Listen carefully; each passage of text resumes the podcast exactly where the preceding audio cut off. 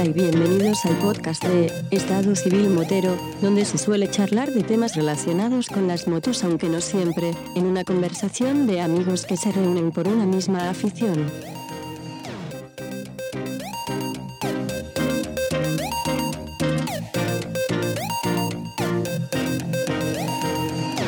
¿Qué pasa, chaval? pues nada, encantado de escucharte como siempre, Bofetón. Aquí estamos otra vez dándole que te pego al podcast.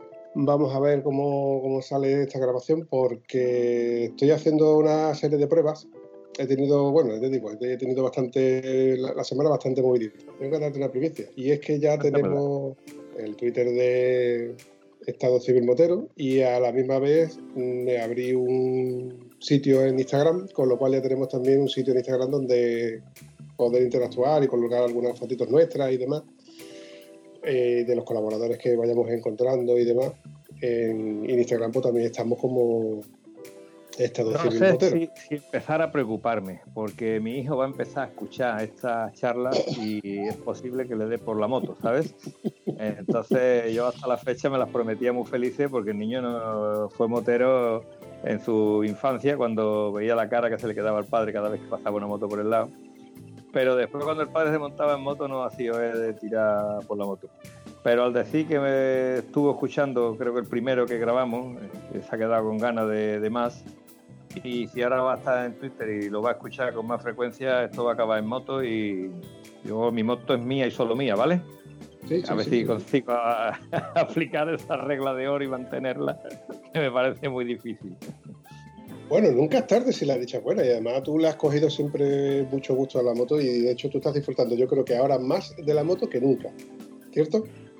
Hay un momento para cada cosa. Yo he disfrutado de la moto siempre. Yo empecé muy tarde en la moto, empecé con la moto con 16 años eh, mi padre siempre fue reacio, motos no, motos no. Eh, que tiene, como dicen, niño que se cría en dos casas, ¿sabes? Yo estaba casa de mi abuelo y mi abuelo me compró la maravillosa primera Mini Cross y a partir de ahí pues han ido cayendo muchas motos. Siempre la cabra tira al monte y cada vez más, más de campo. Y ya como después de la edad viene la razón y y las fracturas y las hernias de disco. pues ahí acabamos, acabamos en trail y, ahí seguimos, ¿no? Pero bueno, eh, es bonito cuando habla los grupos que tenemos, ¿no? El Ruinas ese, ¿no? Que hablan muchos chavales, hablan preguntando que si las suspensiones, que si eh, le tensas el muelle y, y, la moto se hace más baja, que me estás contando. En fin, eh, cosas que no, que no cuadran con la realidad, ¿no? Pero son gente que, como si fuera mi hijo el que empieza ahora con la moto, ¿no? Que empieza con la moto con 25 años y claro, el primer curso, lo que es la EGB, ¿vale? Es decir, el curso, el primero de minicro no lo tiene aprobado. ¿Vale? No tiene ni el primero de minicro, ni el sexto de Monteza 360 H6, tampoco tiene. Entonces, claro, esa experiencia no existe. Entonces existe, como te digo, cuando ya lo, como en la cocina, ¿tú qué sabes de cocinar? Pues yo me siento, cojo la pizza, la pongo en el horno y me la como. Eso no es saber cocinar, ¿no? Pues con las motos pasa lo mismo, ¿no? Que tú te compres una moto, la llevas al taller para que le cambien el aceite, la llevas al taller para que la aprieten un tornillo, le llamas al taller para... Que sí, que está bien si tú te la puedes llevar al taller en vez de hacértelo tú, ¿no? Pero lo malo es que tú no tienes ni idea de lo que te están haciendo en el taller, ¿no? Tienes que tener unas nociones básicas una serie de conceptos básicos sobre lo que llevas entre manos, lo que le puede hacer daño a lo que llevas entre manos y, en consecuencia lo que te puede producir.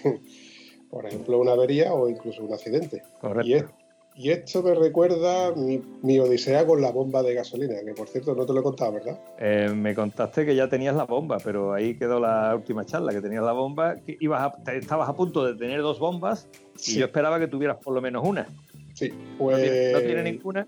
No, te voy a contar, te voy a contar. Quedamos en que eso era el domingo pasado, que le estamos poniendo el gusto los domingos. Y el lunes me acerqué como, dando un paseíto, me acerqué yo al, sitio a recoger la bomba de gasolina, no sin antes darme cuenta y hablar con el chico donde, del punto de recogida de que esta gente son ya ves, no es que donde yo he comprado la bomba de gasolina sean unos informales, sino la empresa que hace de paquetería, la empresa de mensajería, son muy informales. Eh, a mí me, mandaron sendos mensajes SMS con preguntándome si me iba a mover de casa para que se los notificara. Yo no me he movido de casa, digo, claro, total, lo que ya comentamos en el podcast anterior.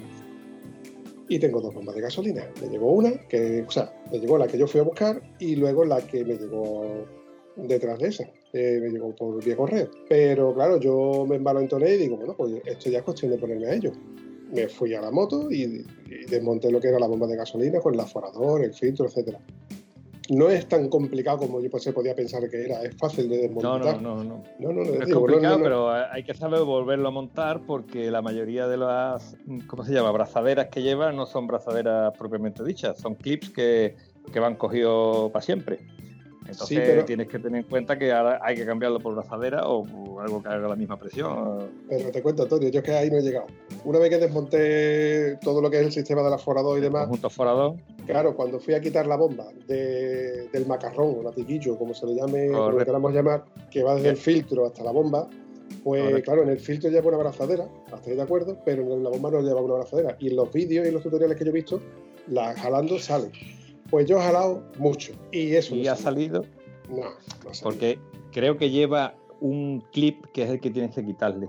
No va con lleva, clip. No lleva clip. Parece que está como Tu moto es 2008, creo, ¿no? Tu moto es 2008.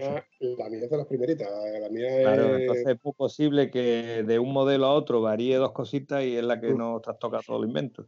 Me da la sensación de que está termosellado pero no habría mayor problema siempre y cuando tenga otro macarrón de repuesto. Como no lo tenía, no he querido tocar, tocar más de la cuenta, pero he aprovechado de que lo tenía desmontado para tomar referencia del filtro, filtro de gasolina, el Marle K315, para conseguir uno de repuesto, porque nunca está de más, de 84.000 kilómetros, pues sí, no, no, me cuesta nada cambiarlo y de precio creo que estaban entre 15 y 30 euros puesto en casa. A todo esto digo, bueno, pues una pregunta que se hace por los foros que dicen cuánto dura un filtro de gasolina, puesto que no hay, en las revisiones no se cambia. Dicen que el filtro de gasolina es, es, perenne, no, no, no, tiene fecha de caducidad, no se obstruye.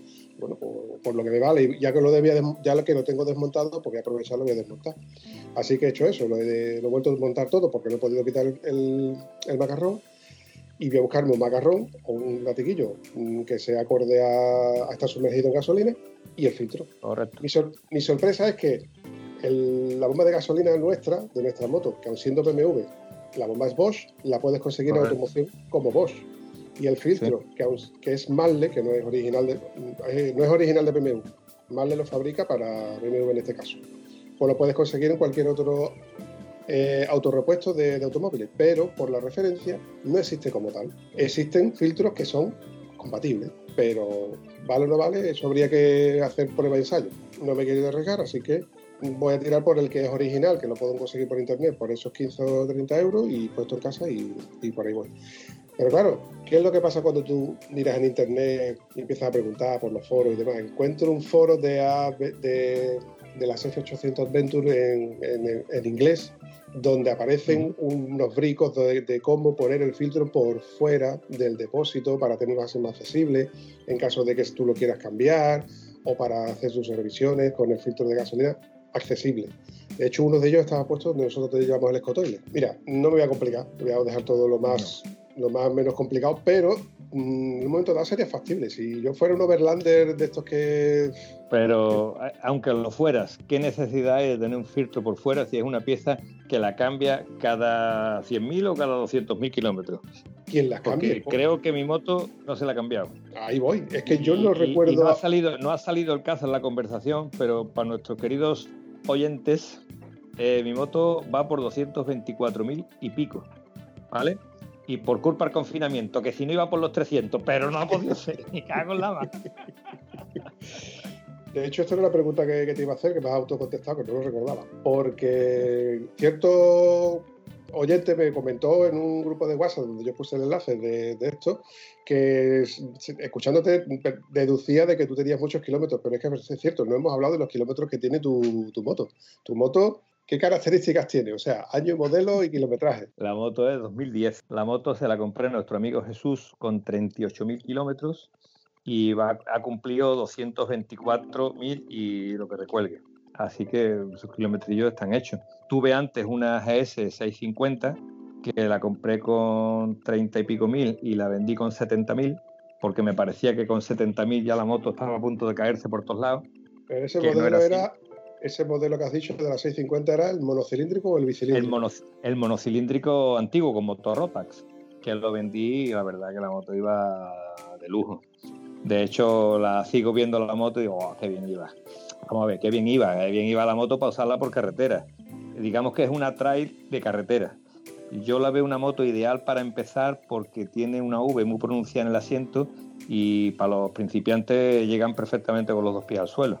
¿vale? Yo mido unos 74, 75. La moto esa se te hacía muy bajita para de distancia de asiento al suelo, o sea, te, hacía ahí muy plegado. Al uso que yo le daba a la moto, que mayoritariamente la usaba como, nuestro amigo Jesús, para ir al trabajo y para casa, estaba más que bien, ¿vale? Pero para ya para meterte en carretera, en hacer viajes largos, eh, hombre, tiene todas las limitaciones que tiene una moto de 48 caballos, ¿no? Que son 48 caballos. Una preguntita que te iba a hacer respecto. Es que claro, tú ya estamos comparando. Venías de una 650 monocilíndrica que creo que tenía 48 o 50 caballos, ¿cierto? pasaste, A, 800 con 85 caballos y anterior a la 650, ¿cuál tenías? Yo eh, ahí tenía, eh, bueno, tuve una XT, la llamas XT. Entonces, claro, de tener una XT que yo le tenía hecho el acelerador para que, o sea, es un acelerador que es un tiro más, o sea, el recorrido de la XT creo que eran 180 grados de giro de, puño. Y yo le puse un puño rápido de motocross que era apenas en 90 grados, tenía toda toda la potencia. Como tenía un doble cuerpo, pues le tenía apretado el tornillito del doble cuerpo para que el doble cuerpo empezara a entrar en funcionamiento antes. La respuesta a la moto era un poquito más alegre. Y lo otro que le tenía hecho era quitarle la entrada de filtro de aire para que yo tuviera todo el aire que quisiera.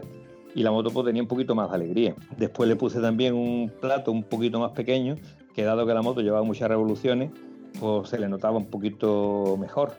Pero claro, de aquella XT famosa, que era la, la roja, que todavía venía con llantas de aluminio, después hicieron una con llantas de hierro, que para mí fue un fiasco, fue una decepción, pero claro, era más traída asfáltica. Cuando yo, al cabo de los años que estuve sin moto, volví a, por esta trail, pues para mí fue una evolución, porque claro, esta moto, la, la XT son 35 caballos lo que da, no da más. De 35 caballos a 50 caballos te da una alegría muy importante, ¿no? Ahí venía el kit, de, de la cuestión de mi, pregunta, que tu salto fue, claro, siempre ha sido unos escalones bastante eh, aceptables. De, de, una moto a otra, mm, el salto que pegaste fue, siempre fue a, mejor, pero te quedabas cortito con la de 50 caballos, con la GS50 y pasaste al 800 y que... Realmente yo digo que para un tío divertirse con una moto, esa moto va, va bien, ¿vale? No digo yo que te quede corto. Ahora, claro, si tú dices, bueno, es que vamos a ir a Asturias, hombre, de aquí a Asturias monocilíndrico, eh, yo a esta moto le quité el desarrollo que tenía, le puse un plato con seis dientes menos. Entonces yo la verdad que iba bastante, la moto iba más desahogada en carretera. Pero por muy desahogada que fuera en carretera, para ir a 150 carreteras eh, es a base de, retorcer la oreja. Y a la hora de hacer un adelantamiento, ahora cuando salimos con amigos que tienen la maravillosa Super Teneré, o, o la Teneré, la monocilíndrica doble disco, es una moto que, prácticamente es el mismo moto que está montando antes la Rotax, ahora es el moto este Yamaha, o ¿cómo, ¿cuál es el motor? ¿Sabes qué te digo? Es un motor que monta las Yamaha, pero que es italiano. ¿Te refieres al mismo que tenía Jesús Mari, que tuvo luego Luis, que también tuvo Gonzalo? Eh, exactamente. Esa pues moto va muy bien esa eh, lleva, o sea, lleva un cilindro con dos escapes, esa lleva 48 caballos. Pues de hecho yo lo estuve mirando. Pues esa, moto, la, Rubén sale con nosotros en esa moto y hemos ido a Cantabria, hemos ido a Asturias, hemos hecho eh, rutas por Almería, por Granada, bastante, bastante rutas y el tío va al paso nuestro a otro lado Ahora, como dice, eh, sí, yo voy al paso de ustedes, pero yo tengo que meter dos marchas menos para adelantar bichos y tú vas a adelantar el camión, cortas abres, ya las has adelantado, ¿no? En carretera muy sinuosa, como sea en bajada, Rubén, no, no lo ves. Como sea carretera normal y te toca un tramo de subida, mm, si vamos rápido hay que esperar a Rubén porque va un monocilíndrico. Esto es cuando tú vas solo, pero en el momento que tú metes las maletas llenas y metes a tu parienta detrás, ya la hemos liado, chicos. Ya, la hemos liado. Que es el mismo argumento que utilizan los niños de la GS 1200 cuando hablan de la GS 800, ¿no? Que claro, para ir con la parienta, para ir con esto, pues un 800 se le queda muy cortita. Pues, pues, claro, evidentemente, ¿no? Eh, estamos hablando de 125 caballos contra 85 y no hablemos si nombramos una KTM 1290, que son 160 caballos. Vale, ah. pero yo creo que los caballos no son todos, ¿eh? una parte importante, pero no creo que sea todo. Hablando de todo esto, estoy recordando un vídeo que vi hace dos días de Isaac Feliu. No sé si tú conoces a este hombre, que es el famoso. Donde dice, donde está el refrán ese o el dicho de ¿es la flecha o es el la Flecha. Pues en este caso es el indio, más que la flecha. Este hombre yo lo vi hace muchos años cuando yo mira, buscaba moto y mira, mire la mía, que tenía una 1200 de aire que le había cambiado la suspensión delantera y le había puesto horquillas, horquillas de, moto de, enduro. Y decían, bueno, veías el vídeo y decías tú, ¿cómo es posible que este hombre haga esas cosas con la moto? Pero de estas veces que tú estás en YouTube, y como YouTube es muy listo, y te busca siempre cosas que tú hayas estado viendo antes, y apareció el vídeo de, de Isaac Feliu metiendo una 1250, la última, el último modelo de BMW, pues hemos tenido un pequeño problemilla técnico con una llamada telefónica que yo no esperaba. Estas son las cosas del directo. Y lo que te iba diciendo, te recomiendo que veas ese vídeo y que conste de que no estoy haciendo propaganda ni publicidad del vídeo de este hombre dándole cera a esa 1250. Y yo daba miedo de, mm, da miedo de ver lo que le daba a ese hombre por carretera con la. Espérate, me estás hablando de una 1250 BMW, ¿no? Sí, sí, el último modelo. 1250, ah, no, era 1260, la KTM era 1260 la primera. Sí, y la, y la que hay ahora es una 1290. 1290 pues le daba fuerte y flojo, pero tanto por carretera como por, por campo. Luego se para y se hace una pequeña grabación donde él dice lo bien que va la moto y lo mal que va la moto, lo que no le gusta ni de esta, ni del anterior, ni del anterior, y comparando las, las tres motos que le, los tres o cuatro modelos que ha tenido de moto y dando sus defectos y virtudes a la moto. O sea que el tío. Que no le paga BMW, me estás diciendo, ¿no? Él se reconoce como embajador de BMW, pero que él no se ve que no tiene pelos en la lengua para decir que la moto es buena en ciertas cosas y no le gustan ciertas cosas que tiene esta moto. De hecho, habla, sigue hablando de que la ha probado y habla también muy bien o mal de la 1290, de las, 7, de las 700 nuevas de Yamaha. Y casualmente apareció el siguiente vídeo donde hizo una prueba con tres Yamaha exactamente iguales, pero con tres pequeñas diferencias: cubierta, eh, y cuatro o cinco cositas. Y le pega, ¿eh? Este hombre le pega, además hace cursos, hace cursos y demás. Este hombre ya lo. Lo que pasa es que te digo, hacía mucho tiempo que no le seguía a la pista a este hombre y ahora que he visto este vídeo digo, hombre, pues merece la pena echarle un vistacito a lo que cuenta este hombre sobre cómo le pega a la moto. Hay un detalle que hay que tener en cuenta. Eh, tú sabes que yo me dedico a, mi gimnasio, ¿no? Tengo mi gimnasio hace 30 años, ¿no? Y bueno, hay muchos chavales que se ponen fuertes en muy poco tiempo y gente que se pone fuerte más tiempo. Y hay gente que son mm, virtuosos. Y hay gente que cuando ve a un virtuoso va y le pregunta cómo desarrollas esto. La respuesta del virtuoso es, no, yo esto no lo entreno, es que yo soy así. ¿Me explico? Entonces hay músculos que hagas lo que hagas te van a crecer. Es que ni siquiera le dedicas tiempo y te crece. Y tú dedicándote al máximo a ese músculo en concreto, ese músculo no crece, porque no es el tuyo, no es tu grupo privilegiado, digamos. Asimismo, pasando esto, extrapolando esto a nuestra actividad, yo he corrido en motocross con amigos míos que me tropezaba con ellos y se caían de espalda y me han dado un curro del 15. Yo decía, pero ¿cómo aguanta este tío la moto si no puede con su cuerpo? Y me han ganado carrera después de llevarse una noche de borrachera y yo durmiendo para correr, para hacerlo bien. Entonces, eh, está claro que mm, el que tiene las cualidades las tiene. Entonces, si este hombre que tú me estás diciendo eh, hace esas barbaridades con motos y tal y cual, está muy bien. Pero esto me viene aquí que cuando tú ves el vídeo de promoción de la GS 1200 LC y ves los tíos subirse a una meseta, allí que hay un escalón de unos dos metros y caes en una pendiente de 45 grados para abajo y ves que los tíos van enfilando el escalón ese y se tiran por ahí abajo, que tú te cagarías de tirarte por ahí con un enduro ¿vale? Y se tira con ese pedazo de moto y dice tú, ¿eh? Y lo ves fácil. Cuando tú ves el vídeo de la 1290 a 4 metros de altura, ¿de acuerdo? Está hecho con un salto que está preparado para esa moto para que coja la altura óptima y que caiga. Pero fíjate que poquitas veces se ve el aterrizaje de la 1290 después de salir volando a 4 metros, ¿vale? eh, la verdad que cuando salta una moto de cross y tú ves la foto de la moto cuando llega abajo, parece que la moto se ha roto, que la moto se hunde de suspensiones. Estoy hablando de una moto de cross de verdad, ¿vale? No una moto de enduro, o no una moto trail de, 200 kilos que tú pegas una volada con ella. La moto cuando se ve con las suspensiones abajo, eh, da penita verla, ¿no? Pero claro, da penita verla, pero está hecha para eso. Tiene unas suspensiones de 300 y pico de recorrido y estamos hablando de una, de una cross de verdad. Cuando pasamos eso a una moto trail y pega una volada nada más que de un metro, pídele a Dios que vayas a caer en una bajada y con un suelo de una adherencia óptima para que tus gomas lisas no salgan patinando de cualquier manera, ¿no? Cuando una moto es buena con otra moto, y yo no me saques la moto del contexto, no me saques la moto de donde está hecha. Por eso te digo, Antonio, y yo voy a ejercer de cuñado en esta conversación, que yo estoy contigo en lo que tú me estás diciendo. Una cosa es lo que tú ves en la foto y en el vídeo promocional, comercial, donde tú ves a un tío vestido de arriba abajo, de off-road, con su casco off-road, con la moto en un circuito cerrado donde está derrapando de lado, que todo queda muy bonito, la orientación es una cosa y luego resulta que es otra. Pero que este tío, mmm, no es que diga que sea el puto amo, pero que le pega, tienes que ver el vídeo. De hecho, luego te voy a pasar el enlace del vídeo. Es, el vídeo lo graba él desde su cámara y tú estás viendo lo que él está viendo con una cámara que es una cámara GoPro, del, estilo GoPro, que tú sabes que en esas cámaras tú realmente lo que estás viendo tiene un ángulo de visión que no es el real, que tú las cosas que tú realmente están tan cerca, pero tú las ves en el vídeo que están, parece que están más lejos.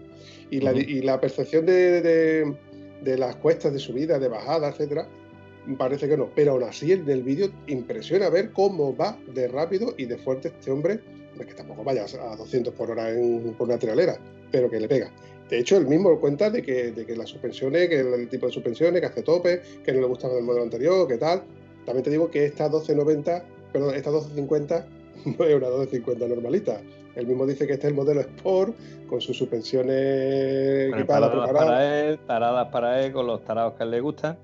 Y con el, en fin, todo, todo. Eh, Pero bueno, aún así te digo una cosa, este tipo de pruebas de motos, tal y cual, o sea, cuando tú hablabas de irte con la moto a hacer campo y todo esto, yo ahora es cuando estoy empezando a plantearme que si quieres ir por el campo, vamos por el campo.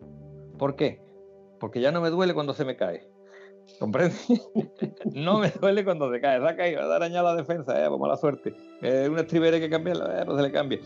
Pero coge una moto de 25.000 euros meterla a hacer. Bueno, yo había un vídeo de la BMW 1200 Adventure en un encuentro GS 1200 y se ve los tíos subiendo por un pedazo de cuesta importante, ¿vale? Y claro, cuando la moto ve que no va a subir más, pues el tío lo que hace es gira a 90 grados y se para, ¿vale? Está claro, ¿no? Tú vas subiendo, no puedes más, te gira a 90 grados y ahí te puedes parar es conveniente dejarte caer siempre en el lado de la pendiente y no en el lado que se dejó caer el amigo, que se dejó caer hacia el lado opuesto. Tú has visto que el volumen que tiene una GS 1200 eh, y las 1250 igual eh, las comparan con una vaca, ¿verdad? Una vaca burra. Pues si tuvieras esa vaca rodando de manillar a rueda, de rueda a manillar, lo que son vueltas de campana, y Dios, que, que duele nada más que verlas. 25.000 euros rodando ¿Cuánto vale ese leñazo, Dios mío? Ese como otro que se ve en una recta con badenes de arena y traza la recta como si llevara una moto de cross. Para el que no sepa andar en arena con una moto de cross es relativamente fácil. Gas abierto, el cuerpo entero, todo el peso hacia atrás y que la rueda delantera vaya flaneando y la de detrás es la que va cargando con todo y la suspensión se lo traga todo. ¿Vale? Esa es la forma de trazar ese tipo de, de recta en Badene de arena, de arena perruna. Cuando tú ves el vídeo del tío con una GS 1200 o 1250, no sé lo que es, corriendo por esa recta, igual que si fuera una moto de cross, dice, bueno, si tú te echas atrás en una moto de cross, se comprime la suspensión trasera, con el gas abierto la horquilla delantera va franeando y ya está. Pero estamos hablando de una 1290, que en un momento dado a la moto le da igual que tú te pongas un poquito más para adelante o un poquito más para atrás. ¿Qué ocurre? Pues ocurre lo que tiene que pasar, que tarde o temprano la moto en vez de aterrizar del badén sobre la rueda trasera, toca con la rueda delantera, la rueda delantera se cruza y una vez que se ha cruzado la rueda delantera, que Dios te coja confesado, picha. aquella moto da unas pocas de vueltas de campana y yo digo, no sé el daño que se habrá hecho la criatura, pero cuando vea los daños que le ha causado a la moto, eso tiene que ser dolorosísimo. Sí, sí, sí, claro, a mí me viene a la mente una frase de un amigo mío, estas carreras es conveniente hacerlo con una moto que no sea tuya. que al menos no te duele. Y la moto de otro ah, ya duele menos, ¿vale? Entonces alquílatela por lo menos y sácale un seguro y déjame de gaitas. Sí, sí, sí, sí. Pues ya te digo, yo te, mandaré el enlace para que le eche un vistazo porque, a ver, es digno de mención al fin y al cabo. Yo no es que diga que este hombre sea una eminencia ni que sea glorioso verlo hacer virguerías con la moto, pero sí que te puedo decir que cuando este hombre está donde está, haciendo lo que está haciendo y BMW lo ha nombrado como embajador, es por algo. No es porque precisamente Hombre, que te nombren embajador y encima no hables bien del producto, también, o, no hable que diga sus más y sus menos, ¿no? No es que no hable bien, sino que diga sus, menos. Es que ahí voy, es que es lo que me ha llamado la atención, que él ha hablado de que se le ha roto Cardan, de que ha roto Telelever, que él mm, hablas de, tanto de las bondades como de los defectos de, la moto. Pero, pero vamos a ver, hay, hay detalles, por ejemplo, el otro día me enteré que de la moto 2008-2010 que traían unas barras de 45, de 45 me parece pero ya las motos en adelante, de a partir de 2010, por lo visto, la horquilla lleva barras de 43. Es decir, menos tamaño de horquilla, ¿vale? En las 1200 pasó lo mismo. Llevaba un pedazo de horquilla para lever con un grosor importante y las LC vienen con unas barras mucho más finas. Entonces, claro, eh, que tú rompas un cardan, que tú rompas un paralever de esto, no me digas tú a mí que tú has roto un cardan yendo a, haciendo una ruta con tu moto, con tu mujer, con las maletas puestas, que ha ido a merendar a tal o cual sitio. Ahí no se rompe eso, piché. Yendo a comprar pan, seguro que no. Yendo a comprar pan, no. Yendo al trabajo, no ha roto. Tú un paraleve saltándote no sé qué, vamos, que con que levantes la rueda delantera, con que hagas una caballada, una caballada, un experto, cuando cae la rueda delantera, tú ves que la rueda delantera toca y cuando un patoso levanta la rueda delantera y cuando la rueda cae, dice, Dios mío, se va a comer todo lo que haya por la calle. En fin, eh, son cosas que yo no... Yo voy a dejar las dos ruedas en el suelo, fue intentar salir y salí con mi mujer y salí con mis amigos nosotros no tenemos que dedicarnos a lo que estamos haciendo, que es ir a los sitios como, personas normales, despacito, como buena letra, cada vez más despacito, por lo menos yo cada vez voy más despacito. Mm, bueno, cuando voy solo, pues evidentemente pues voy a mi ritmo, pues y, que el día estoy más inspirado, pues le puedo pegar un poco más o un poco menos. Como siempre, mm, con cabeza y, disfrutando del trayecto, al fin y al cabo, porque esa, es la idea. Que toca meterse por un carril facilito, siempre facilito. De esos carriles que tú ves que es suficientemente ancho para poder dar la vuelta sin tener que bajarte de las motos. te, voy a decir, te voy a decir la descripción de enduro que decía mi amigo que tenía un LC.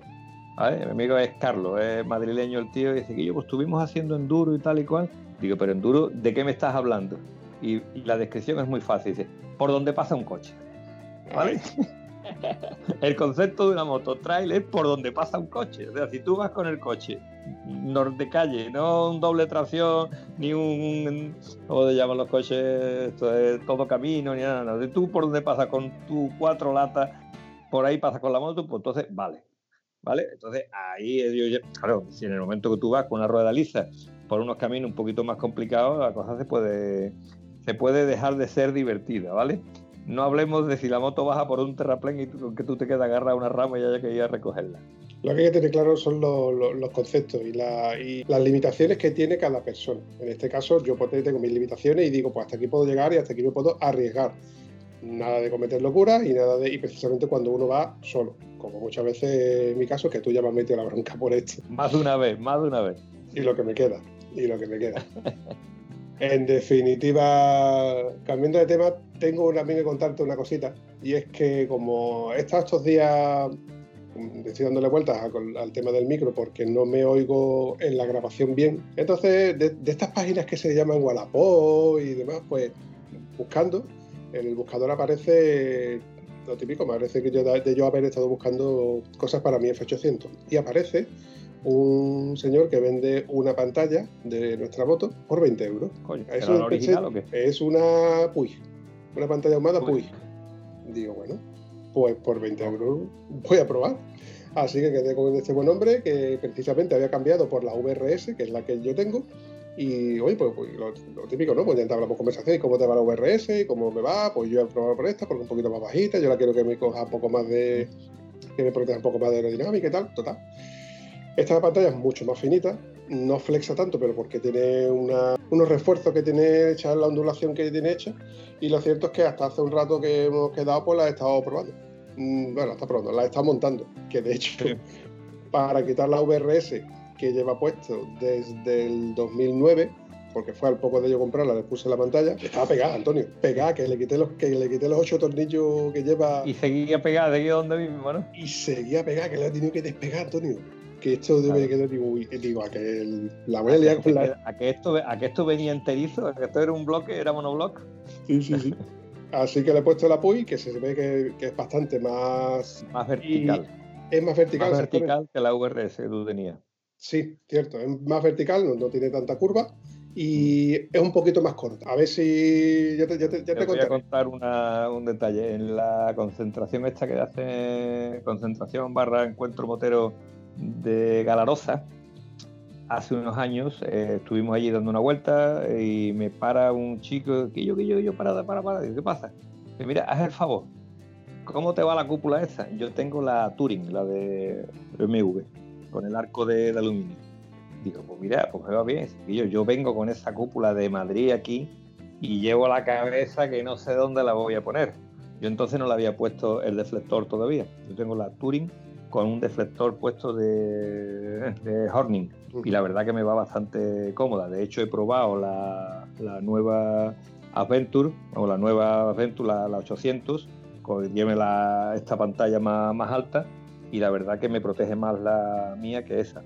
Pero es que eh, lo que tú has dicho de la verticalidad de la pantalla, la, pantalla esta se la compré yo a un chico que mide 1,95. Entonces este con la pantalla iba loco. ¿Y qué hizo? Pues le fabricó una especie de cuña de aluminio que lo que hace es que la pantalla eh, original, la Turing, el problema que tiene es que tiene mucha inclinación. Entonces, al levantarle esa inclinación, hace que el viento automáticamente se levante unos grados. Entonces, no es lo mismo que te tire el viento al cuello que te tire el viento a la parte alta del casco. Si a esto le añade el deflector de, Horning o, el de AliExpress, que por caso deflecta, que es lo que interesa, ¿vale? Ah, no sé si será lo mismo, pero la verdad que, que se nota bastante, bastante cómodo. De todas maneras, todo esto que estamos hablando, cuando tú tienes una 1200 cambia la cosa.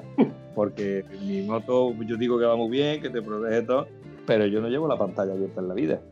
Y mis amigos que tienen ya sea GS 1200 o ya sea la GS Adventure, lo mismo lleva la pantalla abierta que la pantalla cerrada. Por mucho que nosotros digamos que las nuestras van bien, hay que va mejor. Yo tengo una teoría y es que la pantalla no debe de ser ni demasiado alta ni demasiado baja al, ser demasiado baja te crea una turbulencia que es molesta y, es lo que pasa que te, te, hace un viaje placentero, un viaje de un infierno, pero si la pantalla es demasiado alta, que lo sé por experiencia porque me pasó cuando yo, con otro asiento que yo tuve que era un más bajo, me tapaba tanto que cuando llovía me pasaba el, agua por encima del casco. Hasta ahí de acuerdo.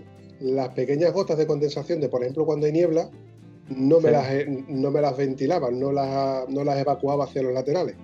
Vale, pero siempre está la opción de echar la carita para el lado, ¿no?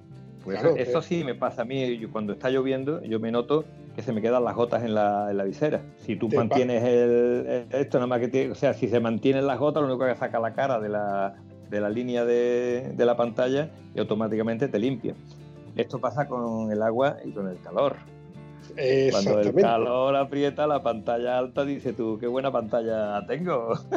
Ahí está, por eso digo que... ¿Qué es lo que, se hace? Pues te pones de pie en la moto, que para eso tienes una trae, que puede circular desde pie. Te pones de trae y que te entre un chorro de aire fresco por delante, otro pecho. Bueno, de aire fresco cuando el aire es fresco, cuando la temperatura es alta ya no sabes dónde te vas a poner que de hecho justamente siempre compensa ponerte un poco de pie porque además de que te entra aire fresco en el pecho, pierdes el ruido de la turbulencia de la pantalla y si tienes entradas en los pantalones, también te refresca un poco las entradas de los pantalones. Yo, muy de vez en cuando, cuando, son carreteras que tú tienes mucha visibilidad, ese, esos 2, 5, 10 segundos que estás de pie, lo aprovecho para eso, no para...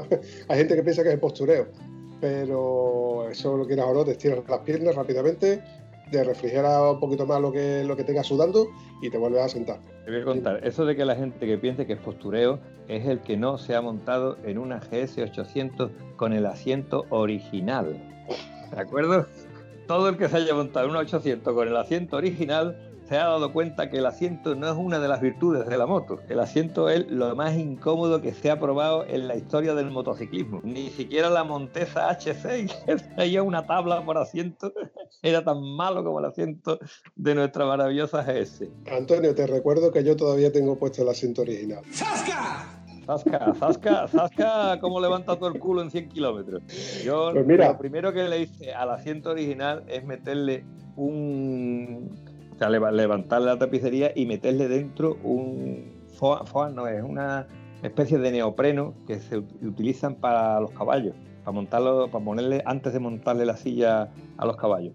¿Gel? Eh, no es un gel, es una es como un, como un neopreno, una cosita así blanda y la verdad que cuando yo llevaba esto, en vez de decir, coño, se me ha dormido el culo en 100 kilómetros, me dormía en 200, ¿vale? Pero fue lo más que conseguí ese asiento.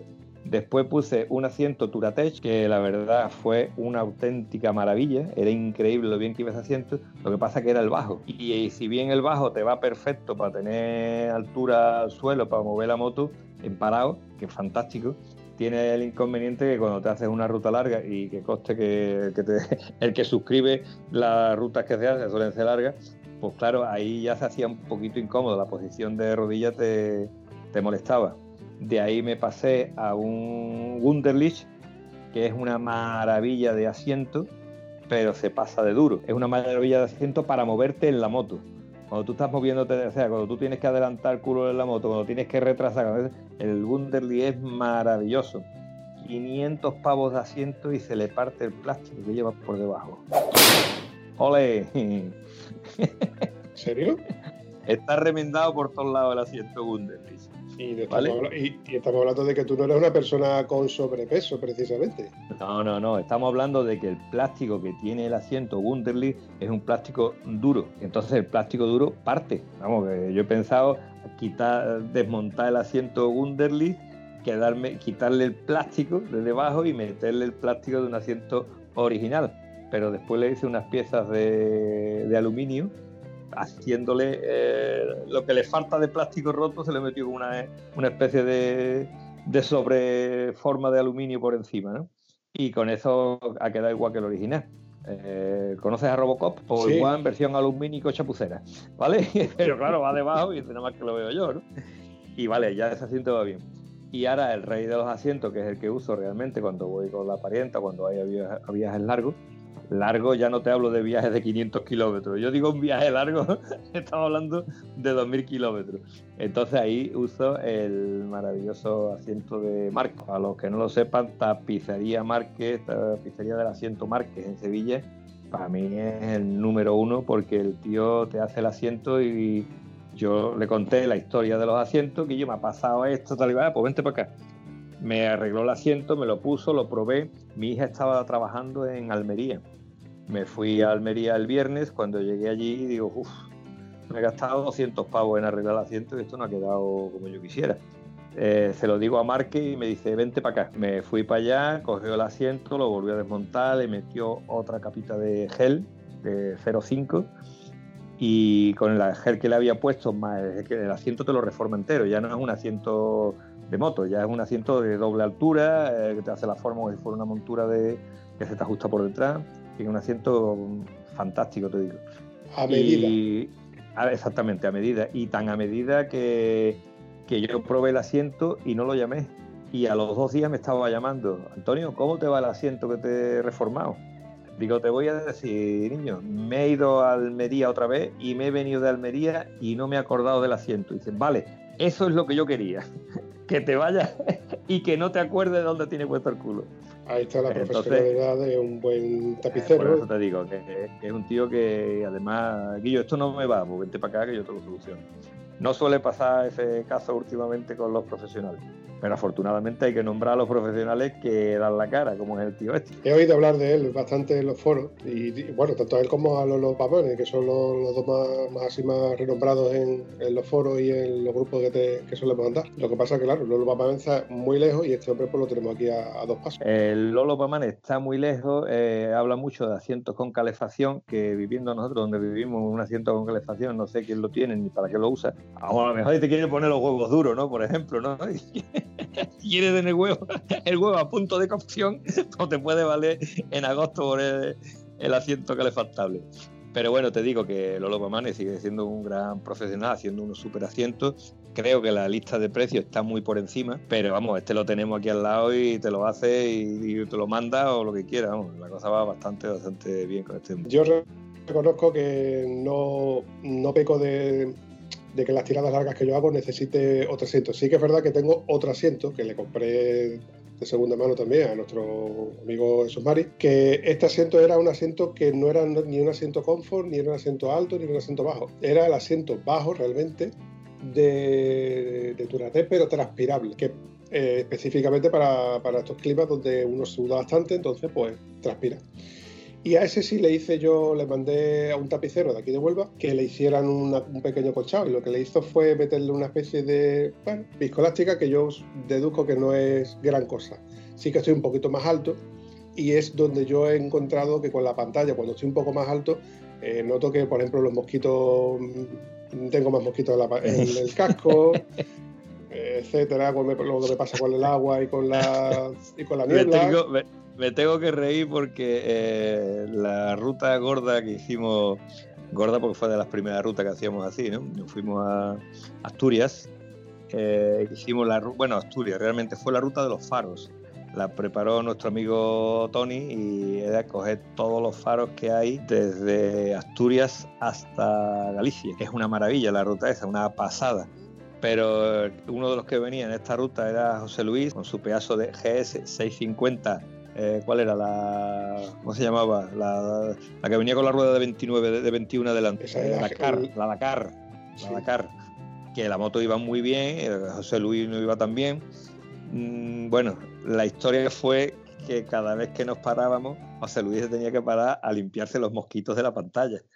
Porque la aerodinámica de la GS de Dakar te levanta el aire y te lo mete directamente en la cara. Y bueno, cuando Celu cambió de la Dakar a la 1200 Adventure, pues claro, ya era otra cosa. Ya llevaba la pantalla abierta, ya el aire le pasa por encima. Bueno, un concepto completamente distinto. Pero era simpaticísimo pararnos y ver al tío con toda la cara llena de mosquitos, ¿no? Claro, todo esto era de la, zona sur, ¿no? Cuando vamos a la zona norte, los mosquitos parece que se, que se quedan aquí abajo, no llegan tan alto. Aquí, aquí, aquí es donde proliferan y donde se reproducen y, y, donde más tenemos. Es una plaga al fin y al cabo. En fin, Antonio, ¿qué te parece si vamos cortando y dejamos este episodio un poquito más cortito? Y creo que para el episodio siguiente puede, puede que tengamos algún tipo de sorpresa diferente, ¿no? ¿Hay algo preparado por ahí? Bueno, pues nada, aquí me tienes. Tú sabes que me coge siempre que quieres, siempre me lía, siempre me coge. ¿Recuerda cuando dice, cómo era la frase? Niño, ¿qué vas a hacer esta tarde? Dice, ya me has liado, me cago en la más, ya me has liado.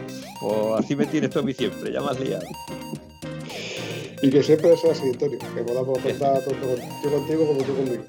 Pues nada, lo dicho, seguimos en contacto y a ver si en el próximo tenemos una sorpresita por ahí que anunciar, ¿ok? Perfecto, querido amigo. Hasta la próxima. Hasta luego, chaval.